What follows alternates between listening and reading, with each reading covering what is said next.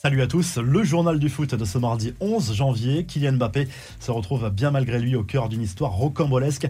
La fresque géante qui le représente sur un immeuble de Bondy en Seine-Saint-Denis a été taguée comme le rapporte le journal Le Parisien. Le gros problème c'est qu'on y retrouve une menace de mort avec une grosse faute d'orthographe au passage. Une histoire qui serait liée à la campagne pour les municipales, campagne bouillante du côté de Bondy parce que l'une des candidates s'est affichée plusieurs fois avec l'attaquant parisien ces derniers mois. C'est une proche de la famille Mbappé et cela ne plaît pas du tout à certains de ses rivaux pour les municipales du côté de Bondy. Kylian Mbappé qui s'est retrouvé également au cœur de l'actualité avec ce message de soutien pour la petite Camille. C'est une petite fille de 8 ans atteinte d'une maladie rare et elle a posté récemment une vidéo dans laquelle elle souhaitait une très bonne année à l'attaquant du Paris Saint-Germain. Elle lui demandait également de rester dans la capitale française et de ne pas rejoindre le Real Madrid l'été prochain et cela lui a valu des insultes sur les réseaux sociaux. Kylian Mbappé qui lui a apporté son soutien, une histoire là aussi hallucinante.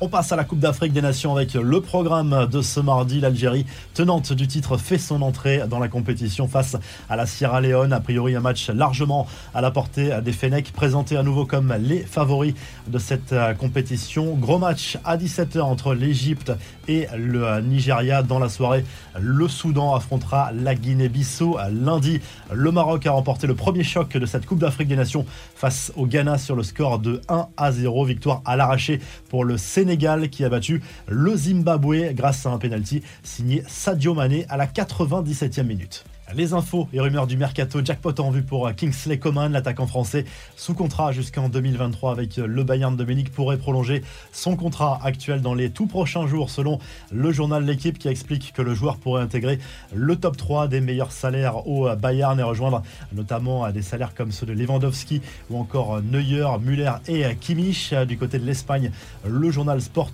parle de la folle rumeur d'une arrivée de Cristiano Ronaldo au FC Barcelone. Jorge Mendes, l'agent du joueur portugais, pourrait proposer Cristiano Ronaldo au Barça dans les prochains jours, même si on imagine très mal Cristiano Ronaldo accepter de rejoindre le Barça. Une chose est sûre, il se sent pas forcément très bien du côté de Manchester United et pourrait partir l'été prochain. Enfin, du côté des informations officielles, le Stade de Reims a officialisé l'arrivée du Suédois Jens Kajust qui arrive en provenance du championnat suédois. Il a signé jusqu'en 2026 avec le Stade de Reims. Il a 22 ans, c'est un international suédois et il avait été approché par le Stade Rennais l'été dernier. La revue de presse en file en Espagne le journal Mondo Deportivo revient sur la prolongation de contrat surprise de Samuel Umtiti du côté du FC Barcelone jusqu'en juin 2026. Cela permet au FC Barcelone d'inscrire officiellement Ferran Torres sur la liste des joueurs disponibles pour la Liga, lui qui a été recruté en provenance de Manchester City lors du mercato hivernal. En Espagne, toujours le journal AS se penche sur l'accord trouvé entre Luka Modric et le Real Madrid pour une prolongation de contrat d'une saison supplémentaire, soit jusqu'en juin 2023. L'international croate qui réalise une excellente saison sous les couleurs euh, du club merengue en Angleterre. Le euh, Telegraph Sport revient sur la victoire de Manchester United lors du troisième tour de la Cup contre Aston Villa. Un succès 1-0 grâce à un but signé McTominay. Les Red Devils qui retrouveront Middlesbrough lors du euh, prochain tour de cette Coupe d'Angleterre et en Italie.